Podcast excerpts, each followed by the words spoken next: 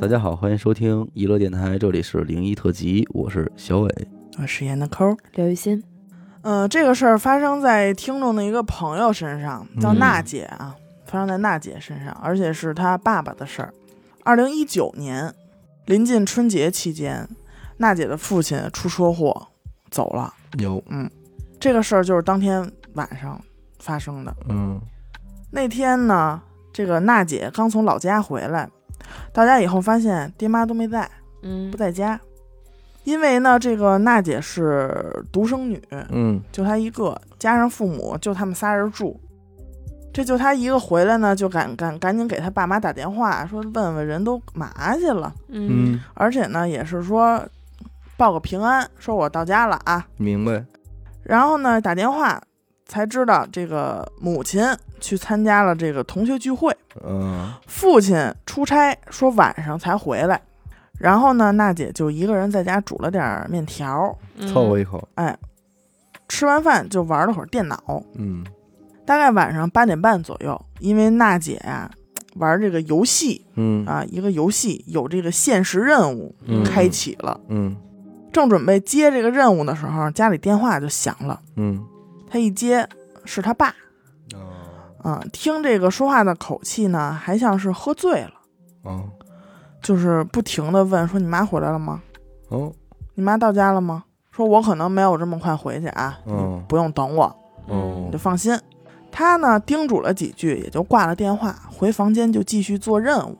嗯结果呢，他刚点开这个接收这个嗯任务，嗯手机又响了，嗯一看是他妈，他就有点不耐烦，说：“哎，这任务，一个叫完一个叫。哎，对，这一接呢，他妈就用这个非常害怕，然后又在抽泣的声音嗯告诉他说：‘你爸出事儿了，说车祸了。’嗯，然后他就有点不不能相信这个事儿，那肯定不嗯对，行不能相信。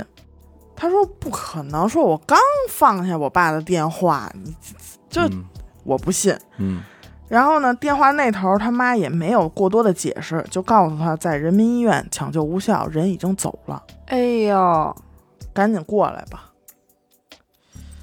然后都到这会儿了，说实在，确确实也没法不信了，嗯嗯就赶紧也没多耽误。嗯虽然这个小区啊，他们住这小区离医院很近，嗯，但是他去了之后呢，还是说没有见到最后一面。抢救的这个医生就告诉说，你们俩处理后事吧，准备吧，嗯对吧？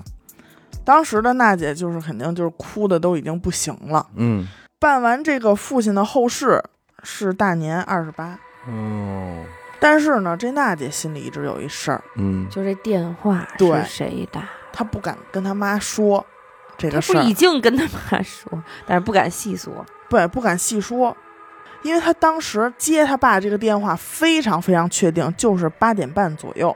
嗯因为挂了电话，他马上就要去接那个任务游戏上的任务嘛。嗯，所以那他个应该看时间了的。，对，那个任务的开启的时间就是八点半，哦，相当于他这电话就是撑死了打一分钟、两分钟的，他就去点那个任务去就了，时间差怎么都不对。怎么都不对。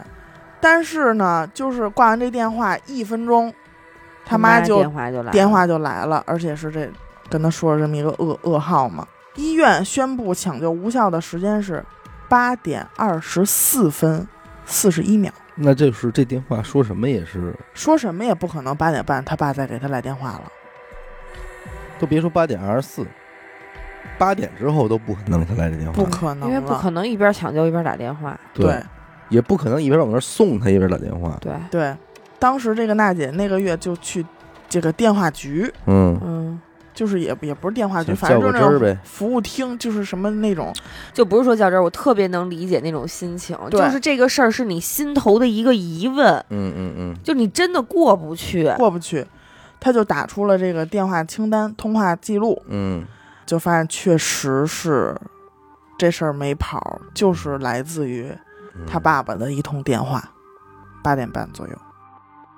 娜姐不敢跟她妈妈说这个事儿嘛，就跟咱们听众说这个事儿，嗯强颜欢笑的说：“说我爸爸真的是舍不得我们，嗯心里还是有放不下的事儿。